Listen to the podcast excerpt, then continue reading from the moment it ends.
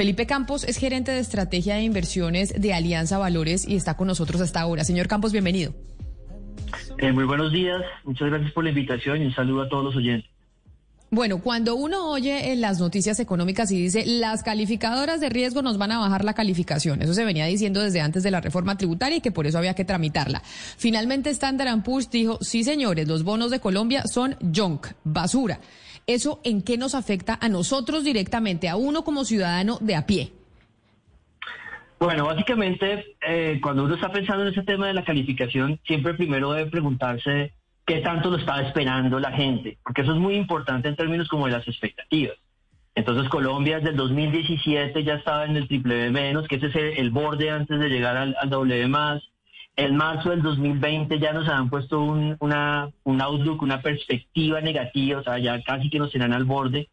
Y los títulos colombianos ya se estaban negociando hace, hace rato, o posiblemente hace más de dos años, como si fuera a perder el grado de inversión. Entonces, cuando se da este anuncio, es como una confirmación, es, la crónica de una muerte súper anunciada, que no tiene mucho efecto sobre los mercados, que no tiene mucho efecto sobre las tasas de interés, que ahí es donde le llega al ciudadano a pie, que es lo que uno le debe preocupar cuando pasan este tipo de cosas. ¿Cómo se van a subir las tasas de interés? ¿Cuánto se pueden subir las tasas de interés en el, eh, digamos, a la, a la que le prestan a Colombia? Y finalmente, pues la que le prestan a Colombia es a la que todos, todos pedimos préstamos también.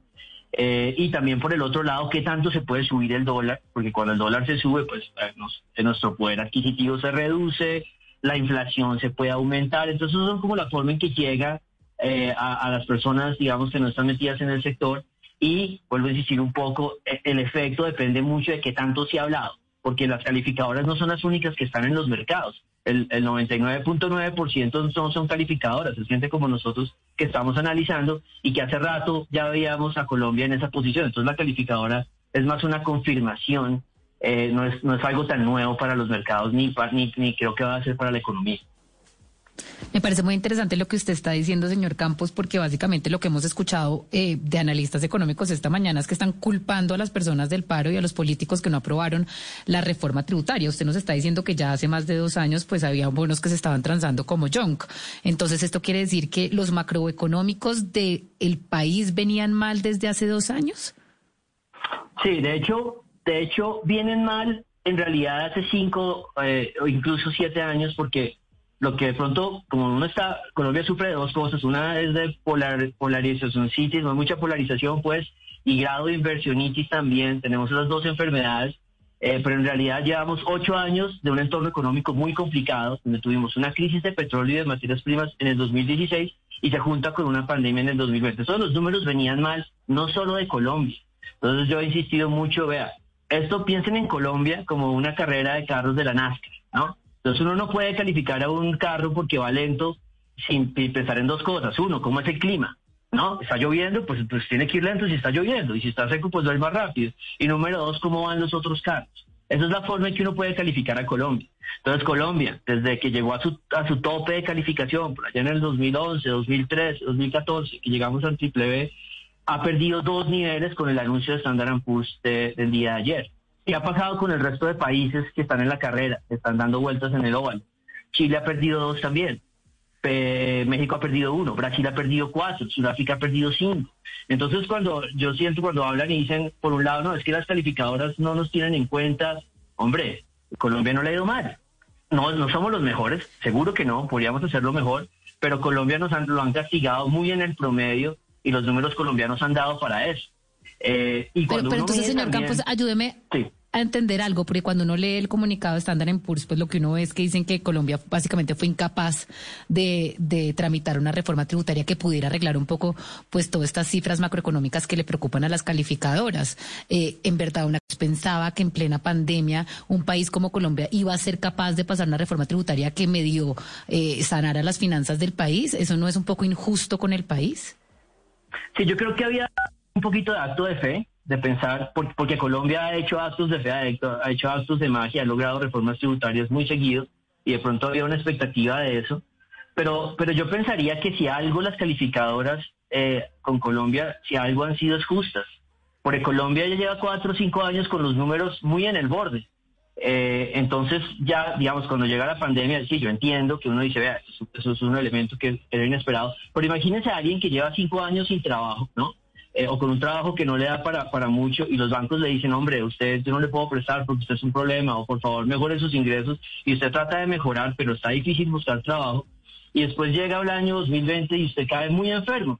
Y el banco le dice, señor, yo ya le tengo que, no sé, tengo que ir por su casa y usted va a decir, no, pero es que eh, desalmado es el banco. No, Colombia lleva ya un tiempo con los números mal y la, pandemia, que no es culpa de nadie, por supuesto, los, los empeora. Entonces, si algo había, había, digamos, habíamos tenido era paciencia en las calificadoras, pero no de los inversionistas. Vuelvo a existir, los inversionistas hace rato daban por hecho esta, este, este, este movimiento. Ahora, yo quisiera resaltar una cosa que, que me parece que cuando la gente se asusta mucho por el grado de inversión no lo tiene en cuenta.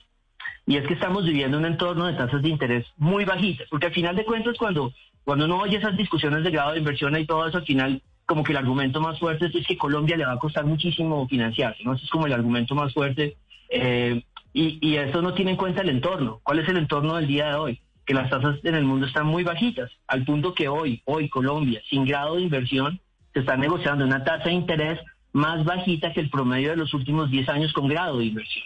Entonces es un poquito darle perspectiva al tema, hombre, es mejor tener el grado de inversión, sí, es como Pambelé, es mejor tenerlo que no tenerlo, pero hay darle un poquito de perspectiva y no tirarnos por la ventana cuando suceden este tipo de cosas, porque por ahora las tasas de interés están bajitas, la tasa de interés colombiana en, los bonos de 10 años se está, se está negociando al 3, al 3,50%, o sea, le paga uno 3,5% cada año, y los bonos de Estados Unidos están al 2. O sea, la tasa colombiana está muy bajita en términos históricos. Entonces también ayuda un poco a aliviar ese sentimiento que de pronto tenga la gente ahora y esa búsqueda de culpables, que yo, digamos, mi mensaje es, hombre, si hay alguien que es culpable, o sea, Colombia ha tenido un trabajo promedio dentro de los países, no somos Perú, que le ha ido divino, pero tampoco somos Argentina, que no ha pagado, pero si hay un culpable, es, son 20 años de que Colombia eligió una ruta. ¿Cuál es la ruta que Colombia eligió? Depender de materias primas, ser muy juicioso con los pagos. Si Colombia quiere cambiar, eso es un trabajo de largo plazo, no le tocaba solo a este gobierno, toca que nos sentemos todos y hagamos un plan más de largo plazo. Y creo que a los inversionistas les preocupa más eso, no si Colombia tiene grado de inversión o no. Si, si Colombia puede sentarse y hacer un consenso y hacer un plan de largo plazo, así sea más lento, ¿no? Así signifique como estilo Chile, un gobierno que, que, tenga que pagar más en términos, sociales y, y, vaya más lento, pero que mostremos que, que, tenemos una institucionalidad que se va a mantener. Yo creo que eso es más preocupante que el tema del grado de inversión y es, y es que, que el tema del orden público lo podamos eh, controlar y, se vaya calmando y se lleguen a consensos. Pero entonces, señor Campos, eh, lo que usted nos está diciendo es, no hay que rasgarse las vestiduras, ni jalarse el pelo, ni tampoco pues decir esto es el acabose, que Standard Poor's nos haya puesto una calificación eh, de junk, es decir, de bonos basura. Eso no pasa nada. Preocupémonos más bien por la estabilidad social, por tener eh, un ordenamiento que funcione, que es lo que le importa al inversionista, más que lo que diga la calificadora de riesgo. Usted lo que nos está diciendo es, acá hay un parte de tranquilidad y no entremos en pánico. Sí, total. Y, entender un poco, sí, hombre, mejor si no lo hubiéramos perdido, pero la, estructura financiera de Colombia, como funciona, era para que lo hubiéramos perdido hace rato y no es culpa de algo que se hizo ahorita en la coyuntura, eh, ni es algo que tengamos que responder en el tema de la coyuntura eh, reciente, pues. Y una, y una cosa que yo quisiera agregar en términos de esta parte de calma que estoy dando y de pronto no, alguien del sector financiero no dirá, no, pues ahí está pintado, quiere, quiere brindar calma pero si alguien ha sido, ha sido negativo siete años, he sido yo, ¿no? Probablemente el más negativo del sector, eh, por, porque yo veía era un entorno muy difícil pegándole a Colombia, ¿no? Porque pensaba que Colombia era terrible. Yo ahora estoy viendo lo contrario. Yo estoy viendo que hay un entorno que está cambiando a nivel económico, a nivel mundial, cambiando tan de, de forma tan importante como el entorno negativo de hace unos años, eh, y la gente no lo logra ver y tiene toda la razón, porque es que hay unos eventos ahorita, la economía ahorita está muy difícil, la pobreza, el desempleo, todo eso, el entorno, el entorno electoral de la región, que va a durar dos años bien, bien volátil, no permite ver lo que está pasando afuera. Pero tenemos el petróleo en, en colombianos en un precio que nunca se había visto en la historia, el café también, el azúcar también. Esas variables que quiera o no, son los que determinan para dónde va Colombia los próximos 5 o 7 años. Entonces yo veo un entorno muy similar a cuando Colombia perdió la última vez el grado de inversión la gente se rasgó las vestiduras y duramos dos años con toda la región girando a la izquierda políticamente, era muy similar a lo que estamos viviendo ahora.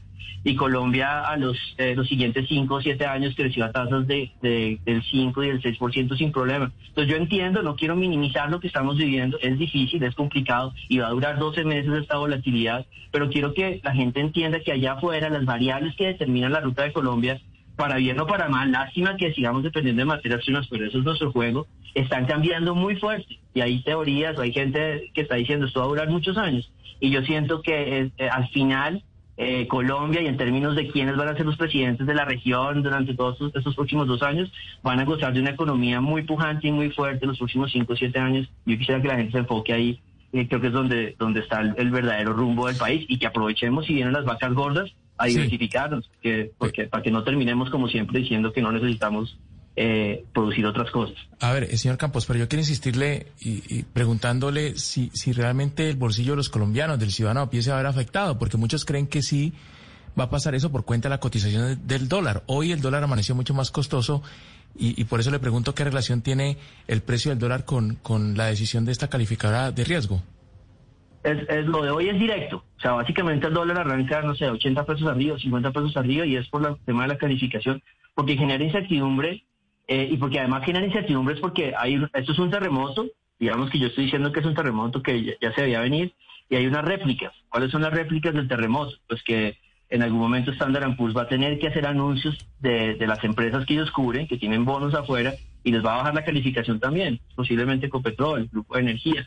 Entonces hay unas réplicas que hay por un lado del de Standard Poor's y por otro lado porque aparecerán las otras calificadoras que seguramente en algún momento también le van a bajar la calificación a Colombia. Y cuando más de dos calificadoras le bajan el grado, nos bajan a, digamos a basura, ese junk que la gente habla, ya Colombia oficialmente pierde el grado de inversión y hay una plata que se tiene que ir del país obligatoriamente, que nosotros creemos es como el 5% de, de los inversionistas que están aquí financiando al gobierno. Entonces, claramente el anuncio abre la puerta a una serie de, digamos, elementos volátiles, donde pensando en el ciudadano a pie, volvemos a decir, el tema del dólar es, es un tema muy importante porque pues claramente le puede generar a uno inflación y la inflación ahorita uno no la quiere porque estamos tratando de reactivar la economía y si viene la inflación pues el Banco de la República no va a poder ayudar más. Pero por ahora eh, el, el, efecto, ver el dólar a, a hasta 3.750, 3.740, pues es un dólar todavía manejable.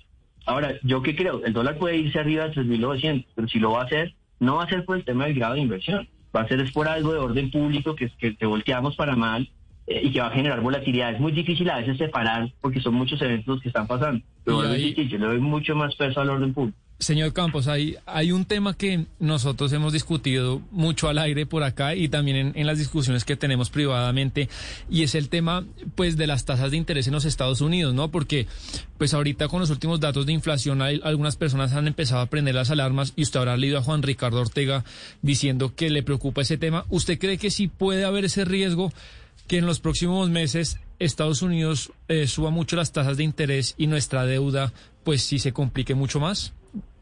Sí, total. O sea, yo, yo siento que esto es como un partido de fútbol y aquí los colombianos estamos, estamos, la cámara está puesta como en el arco donde no se está jugando.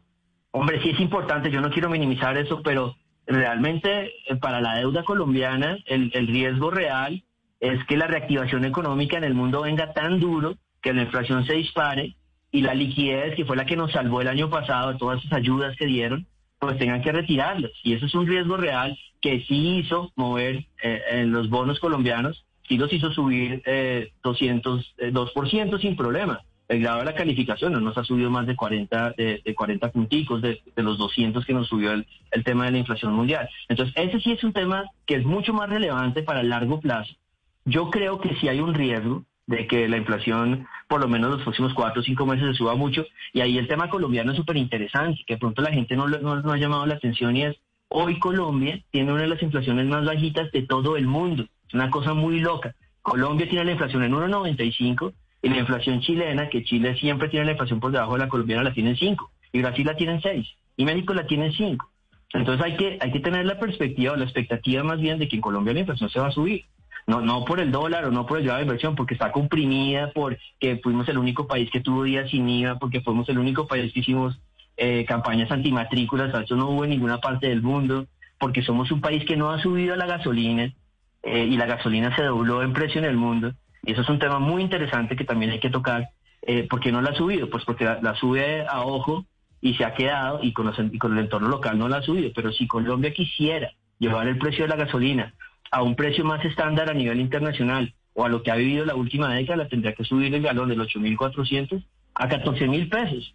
Hay muchos elementos en, el, y eso es un elemento fiscal y bueno, tiene unos, muchas, muchas connotaciones que tienen mucho tema para hablar. Pero el mensaje es, para mí la inflación eh, es un riesgo más latente y yo creo que la inflación en Colombia puede subir hasta el 4% y que la Fed en Estados Unidos en algún punto de los próximos cuatro meses pueda dar anuncios. Eso te mueve mucho más las tasas de interés y yo diría que también el dólar que estos eventos que ya, que ya se han hablado tanto y que el mercado ya los ha descontado tanto en Colombia. Pues nos deja usted tranquilos o más tranquilos, eh, señor Campos, sobre que no tenemos que alarmarnos ni hiperventilar con esto de Standard Poor's, porque finalmente ya se sabía, eso ya lo venían anunciando. Standard Poor's simplemente confirma algo que los mercados ya conocían. Y pues vamos a ver que usted está del lado de nosotros, del lado de Sebastián y mío, que creemos que la Fed va a subir tasas de interés. Valeria dice que no. Vamos a ver quién gana la apuesta. Cuando, cuando la Fed tome una decisión en caso de subir la tasa de interés, Valeria nos invita a comer a Sebastián, a usted y a mí, porque ella insiste en ah, que la FED no las va a subir. Vamos a ver qué pasa. Señor Campos, gerente de Estrategia e Investigaciones de Alianza Valores, mil gracias por haber estado con nosotros hoy aquí en Mañanas Blue. Vale, feliz día y que estén muy bien. Muchas gracias por la invitación.